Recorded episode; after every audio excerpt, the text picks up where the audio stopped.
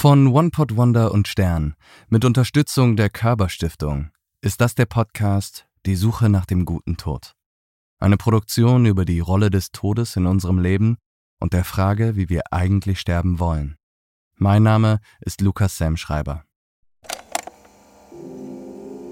Der Tod beschäftigt die Menschheit seit wir denken können. Und deshalb schaue ich in letzter Zeit auch viel zurück.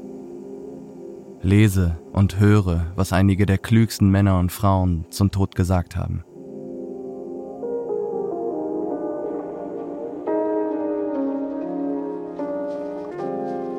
I have often puzzled and puzzled about what it must be like to go to sleep and never wake up. Well, it, um, um, it does concentrate the mind, of course, to realize that your time is even more rational than you thought it was. Man merkt, wie, wie unwichtig das Leben eigentlich ist. Man merkt, dass man wenig bewirken kann. Eins ist mir klar, am Schluss wird man nicht von Blumen erdrückt. sondern von den Rechnungen der Radiologen. Der Moment des Todes ist ja ein ganz einmaliges, schönes, befreiendes Erlebnis. In fact, I almost feel good at the approach of death. As you live many years, things take on a repeat. You keep seeing the same thing over and over again. You keep seeing the same thing over and over again. So you get a little bit tired of life. So as death comes, you almost say, okay, baby, it's time. It's good. It's always going to come to an end. Death seems so final. Nothingness seems so very, very irrevocable and permanent.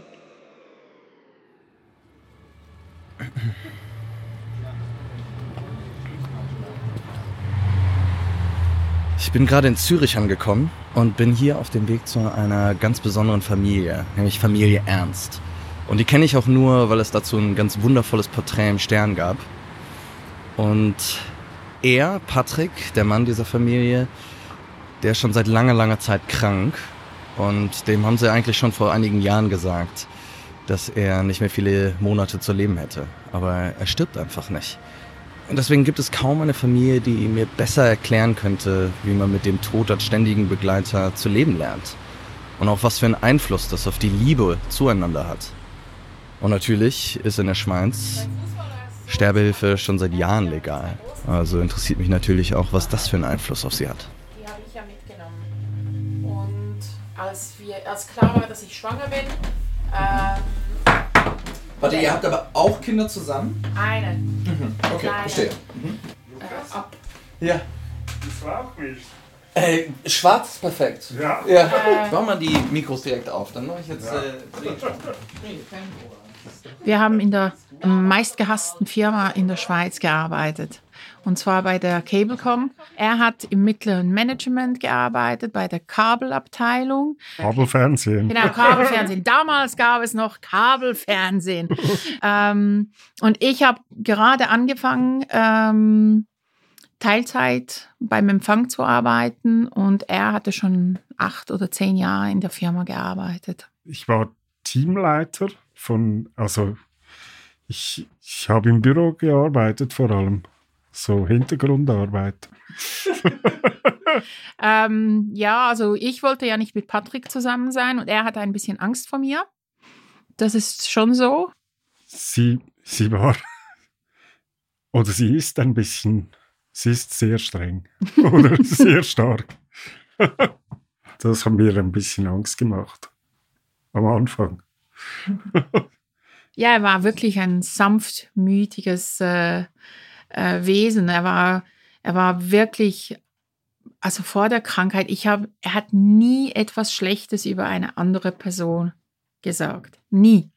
Ich kann das von mir nicht behaupten, ähm, aber er hat immer, wenn ich gesagt habe, ja, man weiß, und dann, und dann, und dann, mal, und dann hat sie das, und dann dachte ich, oh, dann hat er gesagt, hör doch auf, ist doch, ist doch nicht, sei doch nicht so. Sie, sie hat das nur gesagt, weil, und hast du mal überlegt, dass sie dies und dann, und schau, wie gut es uns geht. Und ich dachte manchmal, boah, dieser Gandhi, Typ. Ich kann ihn. Äh. Aber was bei uns immer war, das fand ich immer so schön, wenn ich nach Hause kam.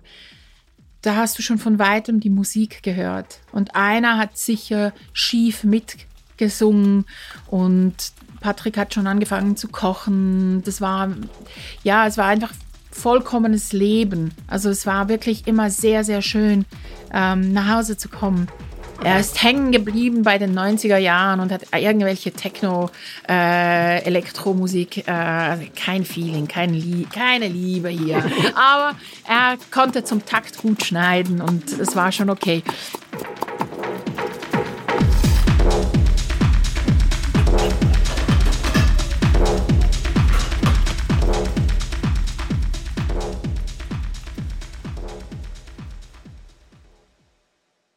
Ja, es war der Frühling 2017, glaube ich. Dann habe ich immer noch gehustet im Frühling. Und es war nicht mehr der Winterhusten, den man oder die Erkältung, die man dann hat. Ja, wir hatten ein bisschen Pech, weil in dem Winter ähm, 16, 17 ähm, waren alle krank. Also alle hatten Probleme mit äh, ähm, chronischen äh, Husten. Also es war wirklich jeder, jeder hatte, ähm, war krank. Und ähm, ich dachte einfach, ich habe Bronchitis oder so. Ja, und er hat auch so gejammert und aber er hat sehr, sehr gehustet und ich weiß, dass ich irgendwann mal gesagt habe, hör mal, also entweder gehst du zum Arzt oder du hörst auf, so zu jammern. Und ich habe mir nicht so viele Gedanken gemacht, weil ich hatte auch diesen Husten. Und dann ja. ähm, ist er wirklich zum Arzt gegangen und der hat mich gleich in die Röhre geschickt.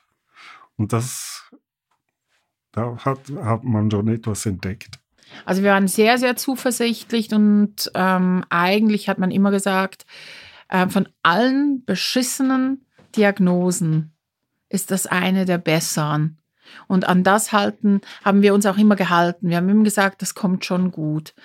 Ähm, und dann musste Patrick relativ schnell, schnell äh, Chemo machen. Wir haben geweint den ganzen Heimweg. also ich und Eva. Ja, ja man ist ja nicht. Sehr. Man kann ja nicht also ich weiß noch, wir haben Tramstation, für Tramstation sind wir ähm, runter ähm, gelaufen und, und ich habe einfach gesagt, ich möchte nicht, dass du stirbst. Das ist wie wenn ein vierjähriges Kind sagt, ich will nicht, dass du gehst. Oder wenn jemand verlassen wird, ich will, dass du bleibst. Also man hatte ja gar keine Worte. Man wusste ja gar nicht, was das bedeutet. Ähm, und dann haben wir entschieden, dass wir den Kindern noch nicht, nicht sagen, noch nicht, noch nicht, noch nicht alles sagen. Und wir sind in ein Café. Das heißt, die kleine Freiheit, das ist, so, es ist ein bisschen erhöht. Es war gerade, wir liefen so runter und dann haben wir gesagt, komm, wir trinken hier noch etwas und beruhigen uns und dann gehen wir nach Hause. Und per Zufall war sein, einer seiner besten Freunde, hat dort gekellnert. Wir haben das gar nicht gewusst. Und der hatte als äh, Kind äh, Leukämie. Und da konnte Patrick ihm das wie sagen. Also war das, das war das, das erste Mal, dass wir das jemandem gesagt haben und der hat ihn angeschaut und hat gesagt, du hör mal, schau mich an, ich, ich hatte das ja auch und du, das, sind ganz andere Zeiten. Das war, es war sehr schön, weil das war das erste Mal, dass jemand von außerhalb wir, wir konnten das sagen, ohne dass es ein Drama gab. Und ähm, er hat uns auch sehr, ähm, sehr beruhigt.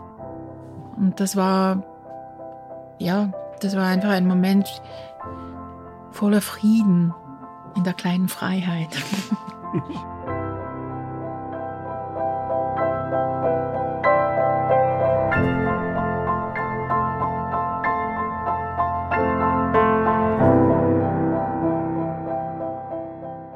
Auf alle Fälle, als er die Chemo angefangen hat, die, die macht ihn wirklich fertig. Und das Erste, was extrem äh, auffällig war, er, er konnte Musik nicht mehr vertragen.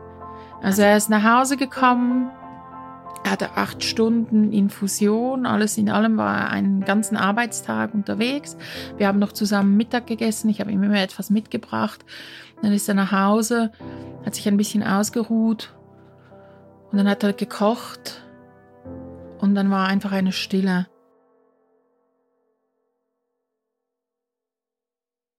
Sie haben gesagt, Sie müssen sich keine Sorgen machen die Chemo schlägt wirklich gut an, ähm, der Tumor wird immer kleiner, es kommt alles gut.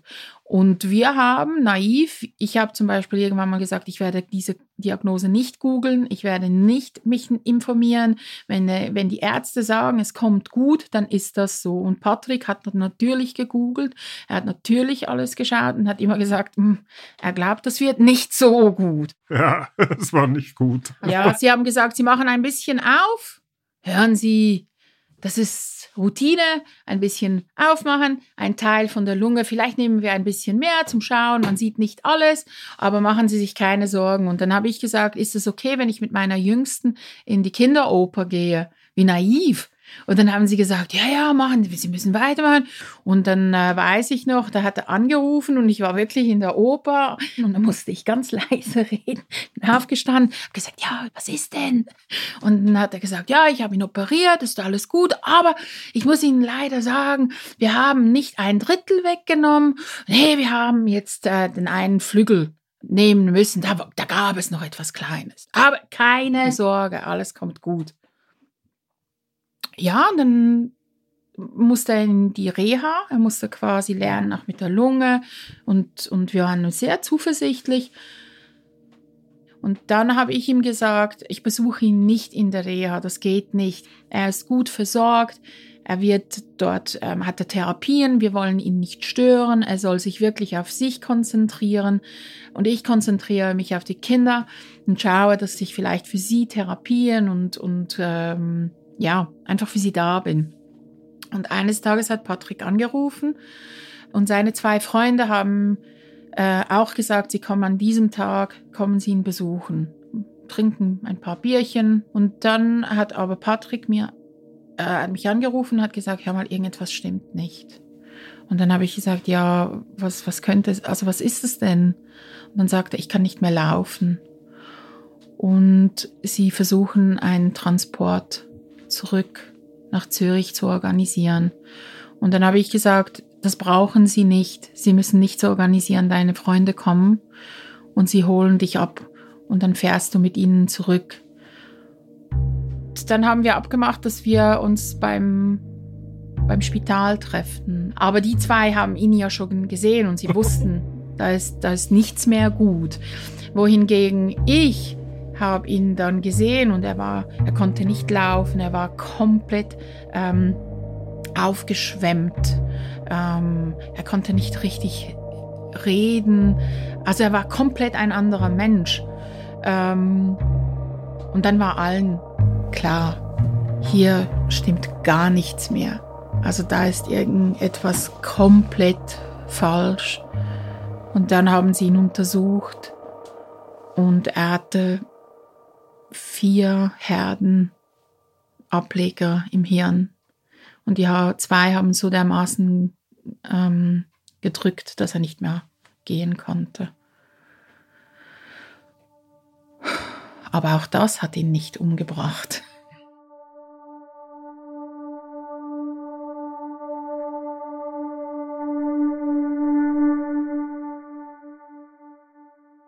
Die erste Operation war richtig gut. Ja. Habe ich, hatten wir eine, eine Party Nacht. draußen auf, der, auf dem Balkon. also die Krankenschwestern haben gesagt, ein bisschen bitte. Nimm es ein bisschen ruhiger.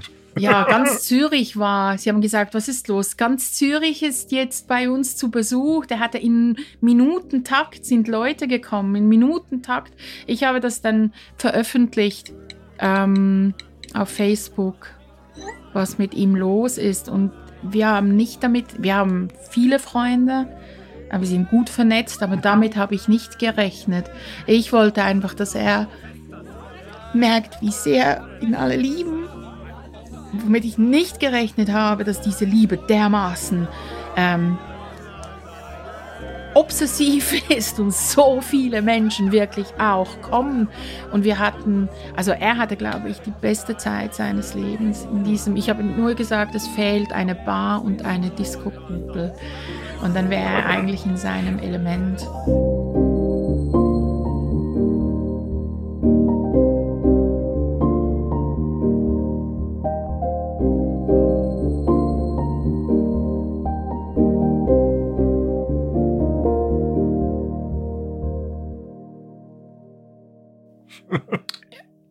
Dann musste er drei Wochen später die zweite Operation machen. Und da waren wir also wirklich sehr sorglos, weil die erste ist so super auch. Er konnte sich auch so schnell erholen. Es war wirklich, wir hatten das Gefühl, ach, das geht, das ist schnell. Mhm. Sie konnten nur zweimal, sie können nur ein, zweimal reingehen. Das hätte ähm, sein Hirn gar nicht mehr ausgehalten. Und da gab es eine kleine Verletzung. Und diese Verletzung ähm, spüren wir heute noch. Ja, aber schon nicht mehr so wie vorher. Du musst dir vorstellen, er konnte kein Wort reden. Ein Wort konnte er sagen, das war jawohl. Er war nie Militär. Und wann immer wir etwas gefragt haben, Patrick, ähm, willst du etwas essen? Jawohl. Patrick, willst du schlafen gehen? Jawohl. Okay.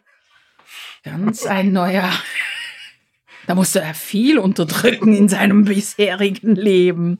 Ähm, ja, und da haben sie uns gesagt, ähm, Game over. Das war's.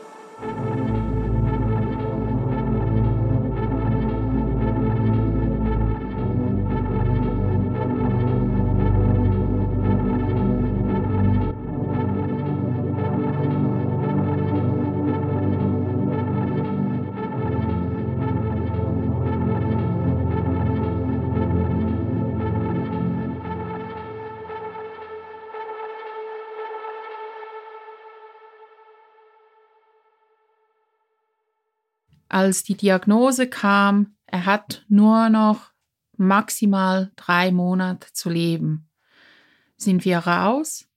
Ich bin zur Arbeit. Er ist ins Bett und nachdem um vier, fünf bin ich nochmal zu ihm ins Spital und er hat einfach aufgehört zu reden.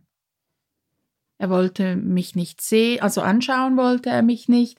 Er hat nicht mehr gesprochen, er hat nur geschlafen.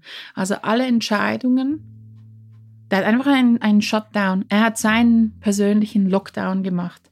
Der hat einfach nicht mehr reagiert. Egal wer gekommen ist, er hat nicht mehr mit niemandem mehr gesprochen. Und da musste ich alle Entscheidungen treffen. Also ich musste alle informieren und alle Entscheidungen treffen. Für ihn. Und er war vorher ein sehr autonomer Mensch. Wir haben sehr viel für uns alleine entschieden. Ähm, wir haben sehr auch unsere eigene Leben gelebt. Und auf einmal war er komplett abhängig von mir und ich habe keinerlei Informationen von ihm bekommen. Also keine einzige Information. Und wir mussten alles Mögliche ähm, hinterlegen, wie zum Beispiel, wenn er nicht mehr ähm, schlucken kann, welche Flüssigkeit er möchte, auf der Zunge ähm, gesprüht bekommen. Und dann habe ich gesagt, ja, also ich, ich habe einfach gedacht, ja, also Wasser. Und dann hat ähm, der Pfleger gesagt, nein, nein, man kann also wirklich alles, alles haben, Cola oder, also ich weiß auch nicht, was er gern trinkt. Dann habe ich gesagt, ja, er trinkt gern Wein.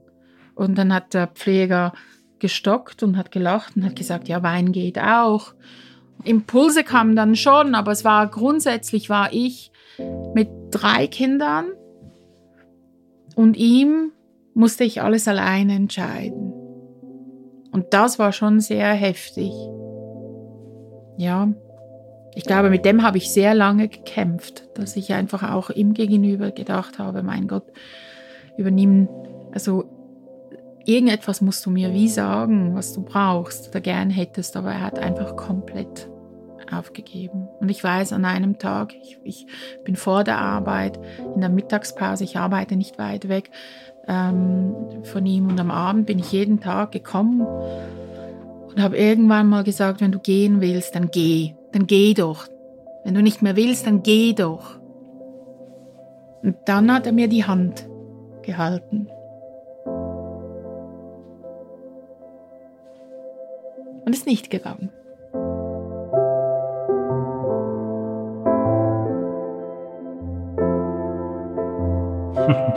Man kann nichts ändern daran.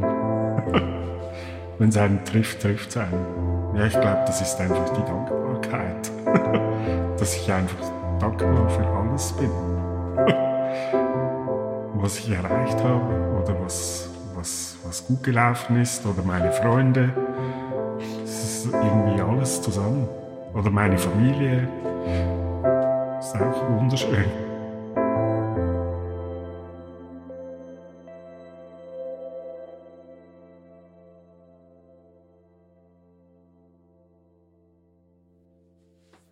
Ja, wir haben schon mal diskutiert, ob ich Exit, ob ich bei Exit beitreten sollte. Das ist ja die aktive Sterbehilfe von der Schweiz. Und dann, das war einfach zu teuer. ja, das Problem ist bei, bei uns, du kannst ähm, nicht einfach zu deinem Hausarzt gehen und sagen, ich bin jetzt, ich will das jetzt, aus welchen Gründen auch immer, sondern du musst in diesen, es gibt zwei Vereine, Exit und Digitas, und ähm, du musst dich einfach einzahlen. Und als wir gehört haben, wie viel das kostet, sind doch auch 5000 Franken und das ist auch für uns ein, äh, ist ein Monatslohn ähm, für uns.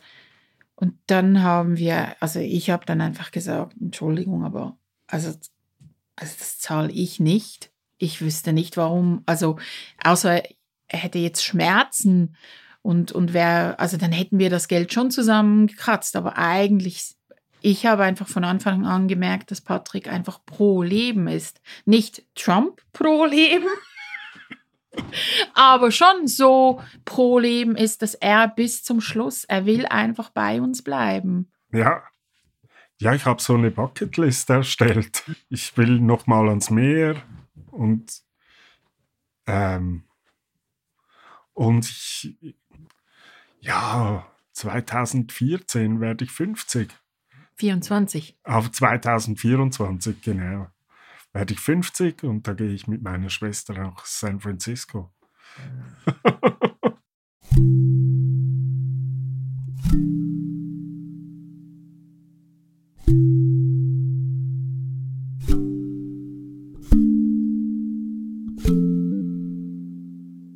Achtung, Achtung.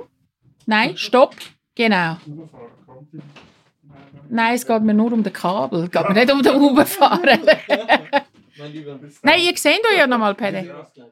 Patrick steht auf und macht sich auf den Weg zur Pediküre. Ja. Vor einem Jahr hat er wegen einem eingewachsenen Zehnagel beinahe den Zeh amputiert bekommen. Ja.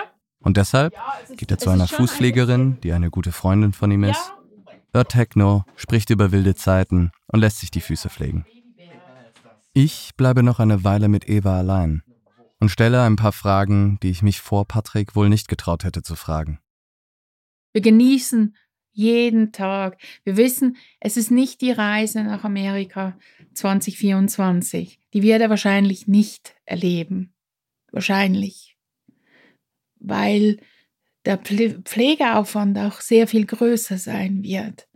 Also, aber wir haben gestern zwei Freunde ähm, die sind vorbeigekommen, haben für uns gekocht und wir haben uns Jahre nicht gesehen und eigentlich sind sie auch Freunde von Freunden, aber über Facebook ist man halt miteinander verbunden und wir hatten einen wunderbaren Abend.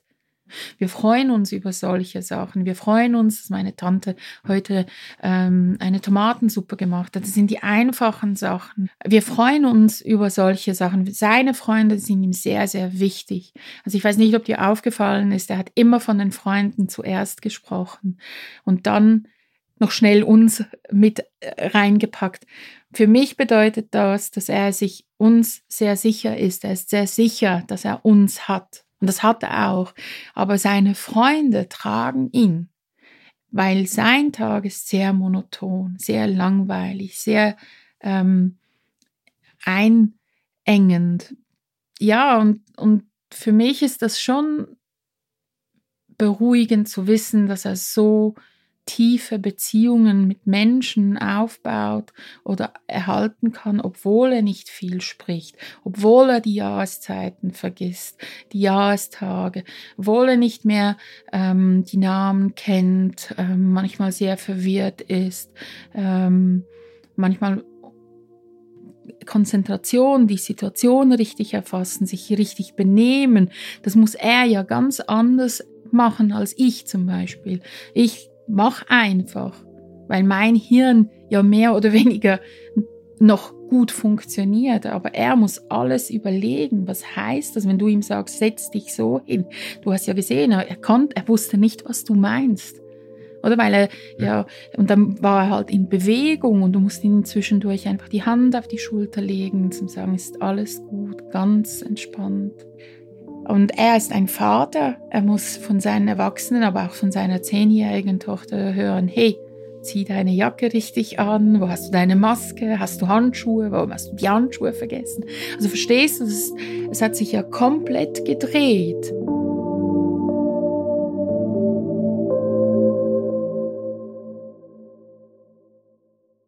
Ich hoffe, ich, ich kann das so fragen, aber ich stelle mir das ähm, ich weiß, dass sich mein Verhältnis zu meiner Mutter verändert hat, seit sie krank ist. Und ich stelle mir das in der Beziehung noch schwieriger vor. So, hm, man geht ja in eine Beziehung, weil man verliebt ist. Man kann ja nicht gleichzeitig, also du wirkst nicht, als hättest du Mitleid, aber man kann ja nicht gleichzeitig Mitleid haben und verliebt sein. Also ich liebe ihn ja nicht mehr so, wie ich ihn vorher geliebt habe. Hm. Weiß er das auch? Ja, also ich denke, das ist etwas, was ich auch ganz klar ähm, sagen kann. Nein, aber ich meine, ich kann ja, ich mache ja vieles über meine Kräfte.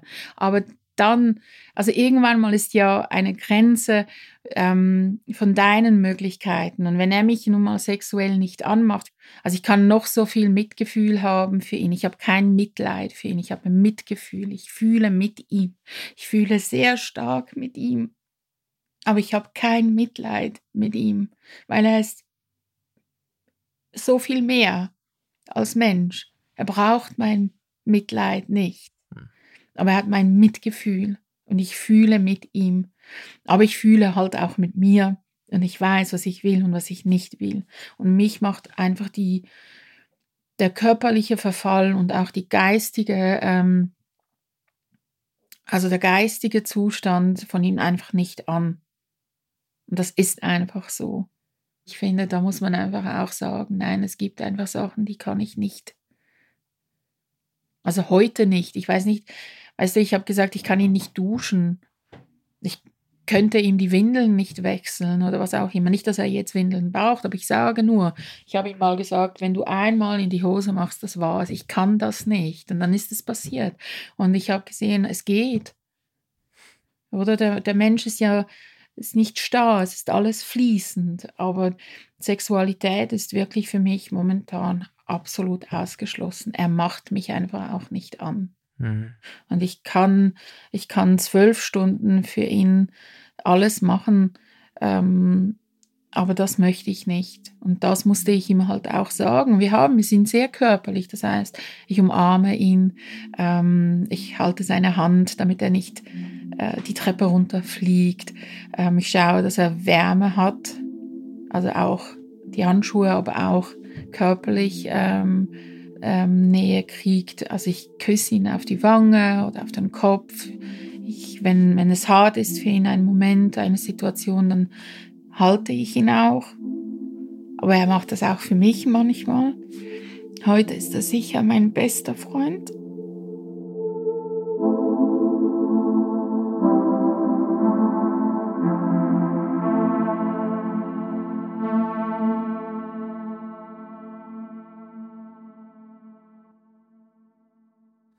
Was glaubst du, hast du ein Gefühl ähm, oder denkst du da gar nicht drüber nach, wie er sterben wird? Also was ich mir einfach wünschen würde, ist, dass er keine Schmerzen hat. Mhm. Es ist eh ein Wunder, dass er mit seinen diversen Tumoren ähm, gar keine Schmerzen hat. Wir haben auch Morphium hier, wenn es ausbricht. Mhm. Das müssen ja bestialische Schmerzen sein, ähm, damit er quasi von A nach B, von zu Hause in ein Spital schafft, ähm, braucht er Morphium unter Umständen. Und ähm, das ist, was ich ihm einfach wirklich wünsche, dass er keine Schmerzen hat, dass er einen sanften Tod hat. Mhm. Aber die Wahrscheinlichkeit ist einfach nicht gegeben. Wenn ähm, Dignitas oder Exit billiger oder gratis gewesen wäre, glaubst du, er hätte es gemacht? Nein. Nein. Warum nicht? Weil er das Leben auch so, wie es jetzt ist, mit der Limitation, die er natürlich auch spürt und ihm auch weh tut, ähm, trotzdem ist das Leben schön und er hat ein schönes Leben. Ich finde, das ist extrem wichtig, dass man einfach verstehen muss, jeder von uns will ein Leben leben, aber wir müssen auch darüber reden, wenn jemand nicht mehr leben will. Und es gibt viele Krankheiten, wo einfach der Mensch nicht mehr leben will, weil es auch nicht mehr lebenswert ist. Und natürlich tut mir das auch weh, aber es ist einfach so, nicht jeder will leben und nicht jeder will so leben, wie Patrick lebt. Ich will nicht so leben. Ich will nicht eine geistige Limitierung haben, wie er sie hat. Das ist für mich mitunter das Schlimmste an dieser Krankheit. Und darum würde ich, ähm, wenn ich nicht mehr möchte, und auch diese 5000 Franken würde ich schon noch aufbringen, ähm, doch, ich finde Sterbehilfe ähm, oder das Recht zu sterben muss gegeben werden. Wir können nicht darüber diskutieren, das Recht auf Leben von Ungeborenen, wenn wir nicht das Recht zum Sterben bei Erwachsenen oder auch Kindern nicht äh, thematisieren wollen. Das geht einfach nicht mehr. Für Patrick jetzt, das ist nicht etwas, was er will, aber er will es heute nicht. Wir wissen nicht, was in drei Monaten, wir wissen nicht mal, was in drei Tagen sein wird. Einfach, es gehört, jeder von uns wird sterben. Nicht jeder von uns wird glücklich sein, nicht jeder von uns wird Kinder bekommen, nicht jeder von uns wird erfolgreich sein, nicht jeder wird verschont sein von Krankheiten, aber jeder von uns wird sterben. Und wenn wir diese Angst nicht hätten, diese, diese Urangst vor dem Sterben, wenn wir einfach den Tod als etwas Natürliches ansehen würden, mit viel mehr Respekt und Anteilnahme, dann wäre das auch nicht so ein großes Thema. Ja. Willst du jetzt Tomatensuppe? Ja. sehr, sehr, sehr, sehr, sehr. Oder irgendwann mal muss man essen. Es ist nicht die beste, aber es ist mit Liebe gemacht.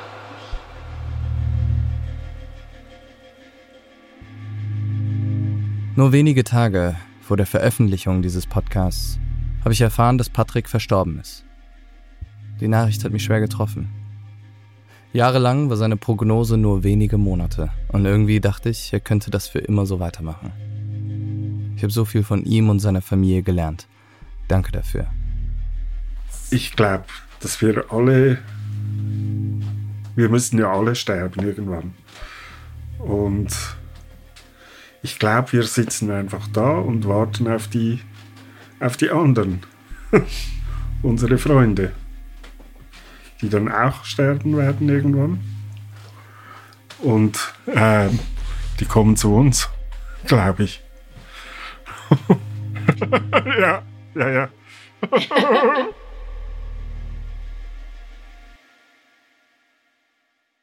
Diese Folge von Die Suche nach dem guten Tod wurde von der Körber-Stiftung unterstützt. Die wenigsten wissen, wie viel Zeit ihnen noch bleibt. Patrick hingegen hat seinen letzten Tag jahrelang gelebt. Er war in den besten Restaurants und Freizeitparks in ganz Europa. In den Shownotes findest du die App der Körperstiftung, der letzte Tag. Was würdest du machen, wenn es dein letzter Tag wäre? Wen willst du sehen? Was willst du erleben? In der App kannst du genau das mit deinen Freunden und Freundinnen teilen. Und in der nächsten Folge von Die Suche nach dem guten Tod. Wenn ich die Spitzen meiner Schmerzen sehe, laufe ich gegen die Wand oder springe irgendwo runter. Wenn es dann wieder vorbei ist, dann habe ich die Motivation, so lange weiterzumachen, bis ich einmal in der Öffentlichkeit sehe, dass etwas geschieht. Oder wie lange meine Frau sagt, wir verschieben den Termin. Wir hatten einen ähnlichen Fall in Süddeutschland, wollte gehen, sie auch. Und durch die Gespräche ist festgestellt worden, dass sie eigentlich gar nicht gehen will. Und das war so ein Fall von Witwenverbrennung. Der wollte die mitnehmen und der hat das ganze, sein ganzes Leben lang hat er sie fremdbestimmt. Und sie hat immer nur das getan, was er wollte. Das kam natürlich in den Gesprächen raus, sofort abgebrochen worden. Dann wollte er auch nicht mehr gehen, weil er seine Frau nicht mitnehmen konnte. Die Suche nach dem guten Tod ist ein Podcast von One Pot Wonder und Stern. Geschrieben und produziert wurde er von mir, Lukas Sam Schreiber. Weitere Executive Producer sind Tim Kleikamp und Isa von Heil. Sounddesign und Executive Editor bei One Pot Wonder ist Mingo Faas. Besonderer Dank geht an Annika Schnücke, Linus Günther und Anna Beke Gretemeyer.